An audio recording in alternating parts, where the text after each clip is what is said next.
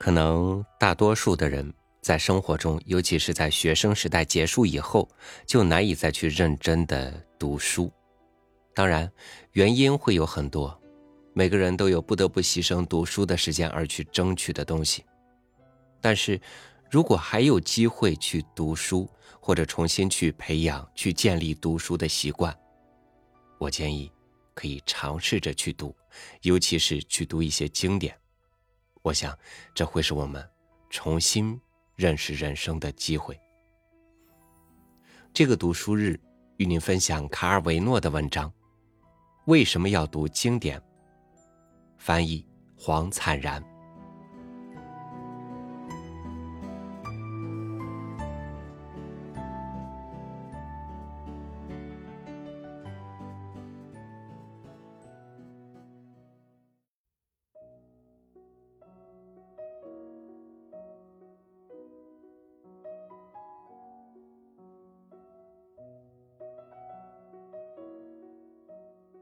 让我们先提出一些定义：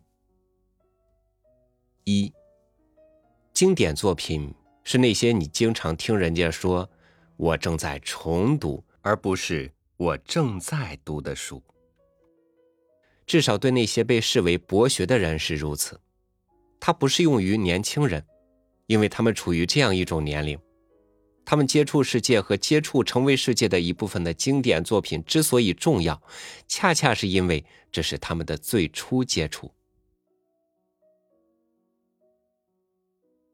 代表反复的“重”，放在动词“读”之前，对某些耻于承认未读过某部名著的人来说，可能代表着一种小小的虚伪。为了让他们放心，只好指出这一点就够了。也即，无论一个人在性格形成期阅读多么广泛，总还会有众多的重要作品未读。任何人如果读过希罗多德和修昔底德的全部作品，请举手。圣西门又如何？还有雷斯书记主教。即使是十九世纪那些伟大的系列小说，通常也是提及多于读过。在法国，他们开始在学校读巴尔扎克，而从各种版本的销量来判断，人们显然在学生时代结束以后还在继续读它。但是如果在意大利对巴尔扎克的受欢迎程度做一次正式调查，他的排名恐怕会很低。狄更斯在意大利的崇拜者是一小撮精英，他们一见面就开始回忆各种人物和片段，仿佛在谈论他们在现实生活中认识的人。米歇尔·布托多年前在美国教书的时候，人们老是向他问起左拉，令他烦不胜烦，因为他从未读过左拉。于是他下决心读整个鲁贡马卡家族系列，他发现。他与他想象中的完全是两回事，他竟是预言式的、神话式的谱系学和天体演化学。他后来曾在一篇精彩的文章中描述这个体系。上述例子表示，在一个人完全成年时首次读一部伟大作品，是一种极大的乐趣。这种乐趣跟青少年时代非常不同。在青少年时代，每一次阅读就像每一次经验，都会增添独特的滋味和意义；而在成熟的年龄，一个人会欣赏更多的细节、层次和含义。因此，我们不妨尝试以其他方式阅读。二，经典作品是这样一些书。他们对读过并喜爱他们的人构成一种宝贵的经验，但是对那些保留这个机会，等到享受他们的最佳状态来临时才阅读他们的人，他们也仍然是一种丰富的经验。因为实际情况是，我们年轻时所读的东西往往价值不大，这又是因为我们没耐性，精神不能集中，缺乏阅读技能，或因为我们缺乏人生经验。这种青少年的阅读可能具有形成性格的作用。理由是它赋予我们未来的经验一种形式或形状，为这些经验提供模式，提供处理这些经验的手段、比较的措施，把这些经验加以归类的方法、价值的衡量标准、美的范例。这一切都继续在我们身上起作用，哪怕我们已差不多忘记，或者是完全忘记我们年轻时所读的那本书。当我们在成熟时期重读这本书，我们就会重新发现那些现已构成我们内部机制的一部分的恒定事物，尽管我们已回忆不起它们从哪里来。这种作品有一个特殊效力，就是它本身可能会被忘记。却把种子留在我们身上。我们现在可以给出这样的定义：三，经典作品是一些产生某种特殊影响的书。他们要么自己以遗忘的方式给我们的想象力打下印记，要么乔装成个人或集体的无意识，隐藏在深层记忆中。基于这个理由，一个人的成年生活。应有一段时间用于重新发现我们青少年时代读过的最重要作品，即使这些书依然如故，我们肯定已经改变了。因此，后来这次接触，也就是全新的。所以，我们用动词读或动词重读，也就不真的那么重要。事实上，我们可以说。一部经典作品是一本每次重读都好像初读那样带来发现的书。一部经典作品是一本即使我们初读也好像是在重温我们以前读过的东西的书。上述第四个定义可视为如下定义的必然结果：六。一部经典作品是一本从不会耗尽他要向读者说的一切东西的书，而第五个定义则隐含如下更复杂的方程式：经典作品是这样一些书，他们带着以前的解释的特殊气氛走向我们，背后拖着他们经过文化或多种文化时留下的足迹。这同时适用于古代和现代经典。如果我读《奥德赛》，我是在读荷马的文本，但我也不能忘记尤利西斯的历险在几个世纪以来所意味的一切事情，而我不能不怀疑这些意味究竟是隐含于原著文本中，还是后来逐渐增添、变形或扩充的。如果我读卡夫卡，我就会一边认可一边抗拒卡夫卡式的这个形容词的合法性，因为我们老是听见它被用于指称可以说任何事情。如果我读屠格涅夫的《父与子》或托斯妥耶夫斯基的《恶魔》，我就不能不思索这些书中的人物是如何继续一路转世投胎，一直到我们这个时代。读一部经典作品，还一定会令我们感到意外。当我们拿它与我们以前所想象的它比较，这就是为什么我们总要一再推荐读第一手文本，尽量避免二手书目评论和其他解释。中学和大学都应该加强这样一个想法。以及，任何一本讨论另一本书的书，所说的都永远比不上被讨论的书。然而，他们竭尽全力要让学生相信的，事实上恰恰相反。这里存在一种流行很广的价值的逆转，即是说，导言批评机器和书目被用得像烟幕。遮蔽了文本在没有中间人的情况下必须说和只能说的东西，而中间人总是宣称他们所知比文本自身还多。因此，我们可以总结：一部经典作品是这样一部作品，它不断让周围制造一团批评话语的晨雾会，却总是把那些威力抖掉。一部经典作品不一定要教一些我们不知道的东西。有时候我们在一部经典作品中发现，我们已知道或总以为我们自己已知道的东西，却没有料到那个经典文本早就说了。这种发现同时也是非常令人满足的意外。例如，当我们弄清楚一个想法的来源，或它与某个文本的联系，或谁先说了，我们总会有这种感觉。综上所述，我们可以得出如下定义：经典作品是这样一些书，我们越是道听途说，以为我们懂了。当我们实际读它们，我们就越是觉得它们独特、意想不到和新颖。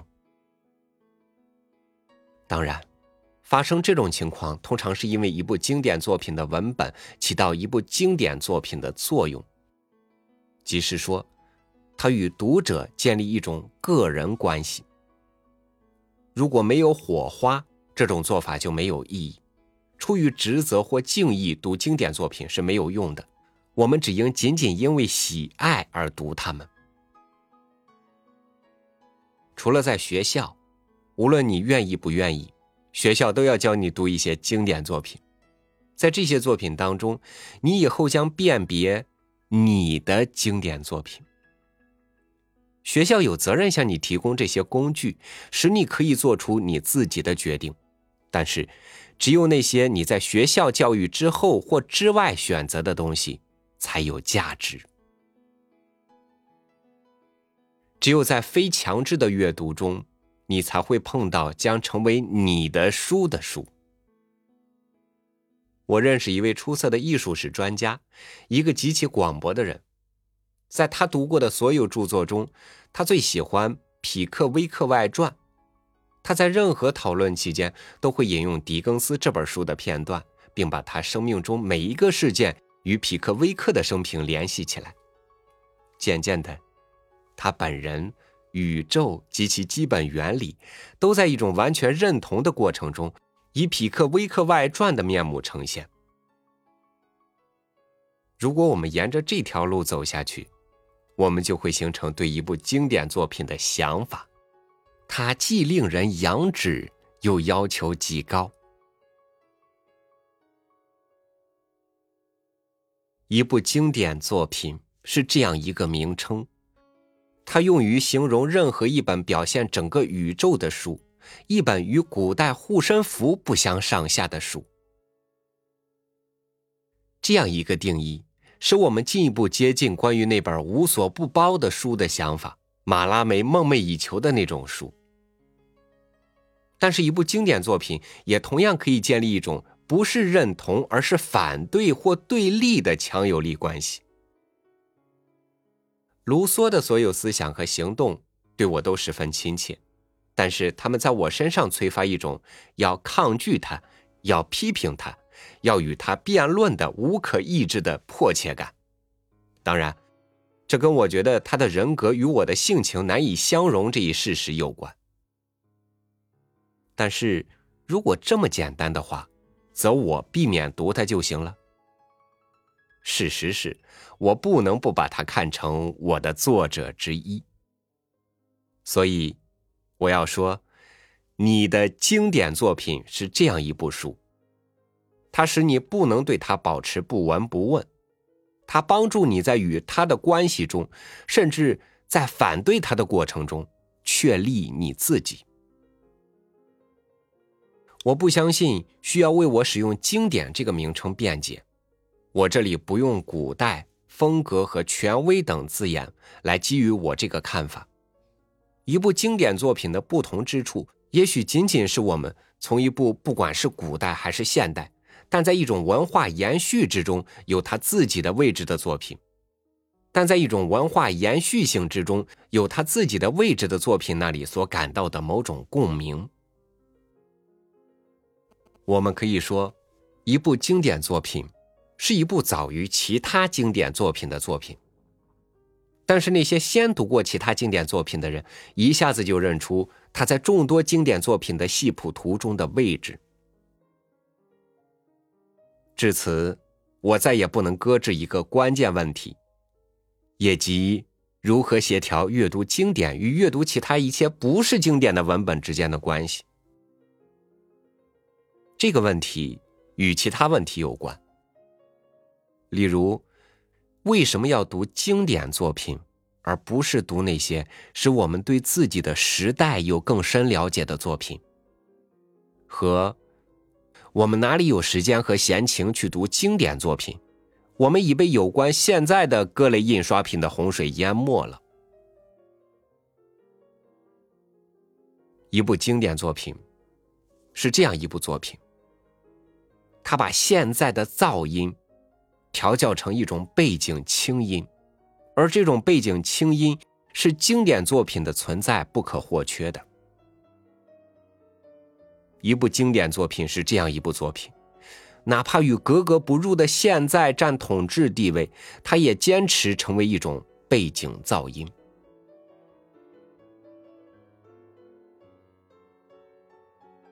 事实仍然是，读经典作品似乎与我们的生活步调不一致。我们的生活步调无法忍受把大段大段的时间或空间让给人本主义者的休闲。也许我们文化中的精英主义不一致，这种精英主义永远也制定不出一份经典作品的目录来配合我们的时代。这反而恰恰是莱奥帕尔迪的生活的环境。住在父亲的城堡，他得利用父亲莫纳尔多那个令人生畏的藏书室，实行他对希腊和拉丁古籍的崇拜。并给藏书室增添到了那个时代为止的全部意大利文学以及所有法国文学。除了唱片小说和最新出版的作品，他们数量极少，完全是为了让妹妹消遣。莱奥帕尔迪甚至端起绝不算新进的文本来满足他对科学和历史著作的极端热情，读布丰的关于鸟类的习惯的著作。读丰特纳尔关于弗雷德里克·勒伊斯的木乃伊的著作，以及罗宾森的关于哥伦布的著作。今天，像青年莱奥帕尔迪那样接受古典作品的熏陶，已难以想象。尤其是他父亲莫纳尔多伯爵的藏书室已经崩溃。说崩溃，就是说那些古书已所剩无几，也指新书已扩展到所有现代文学和文化里去。现在可以做的，就是让我们每个人都发明我们理想的经典藏书室。而我想说，其中一半应该包括我们读过并对我们有所裨益的书，另一些应该是我们打算读并假设对我们有所裨益的书。我们还应该把一部分空间让给意外之书和偶然发现之书。我注意到，莱奥帕尔迪是我唯一提到的来自意大利文学的名字，这是那个藏书崩溃的结果。现在我应重写整篇文章，使他明白表示，经典作品帮助我们理解我们是谁和我们所达到的位置，进而明白意大利经典作品对我们意大利人是不可或缺的。否则，我们就无法比较外国的经典作品。同样的，外国经典作品也是不可或缺的。否则，我们就无法比较意大利的经典作品。接着，我还真的应该第三次重写这篇文章，以免人们相信，之所以要读经典作品，是以为它有某种用途。唯一可以列举出来讨他们欢心的理由是。读经典作品，总比不读好。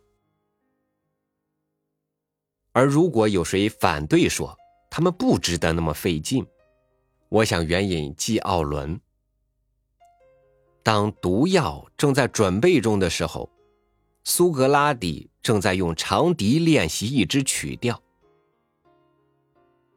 这有什么用呢？有人问他。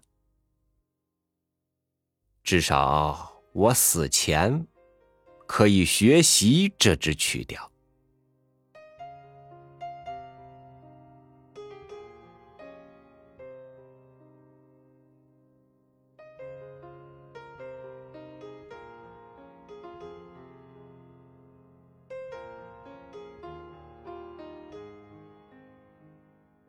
世界那么大，当然值得去看看。身在生活中的人们，如果被躯壳限制在有限的时间和空间里，我们还是可以通过阅读去获得更多的经验，去寻找丢失的目标，去得到心灵的抚慰。有时候，打开你思想之门的钥匙，就在你即将读到的，或者是已经读过的某本书里。感谢您收听我的分享，欢迎您关注微信公众号“三六五读书”，收听更多主播音频。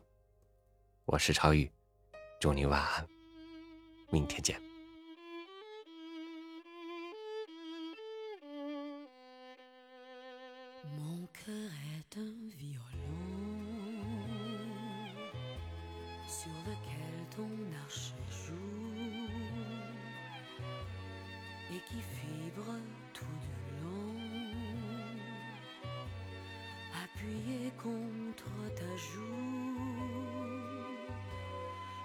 L'air est riche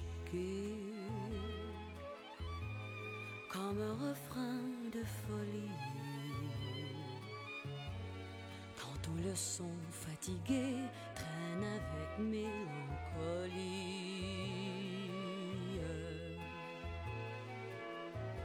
Dans la nuit qui s'achève cœur est plein La musique est un rêve qui vibre sous tes doigts. Sous tes doigts, la caresse rend mon désir si fort qu'il va jusqu'à l'ivresse et meurt à la fin de l'accord. Est un violon sur lequel ton archet joue et qui vibre tout du long, appuyé contre ta joue. Tantôt l'air est riche comme un refrain de folie. sont fatigués, traîne avec mélancolie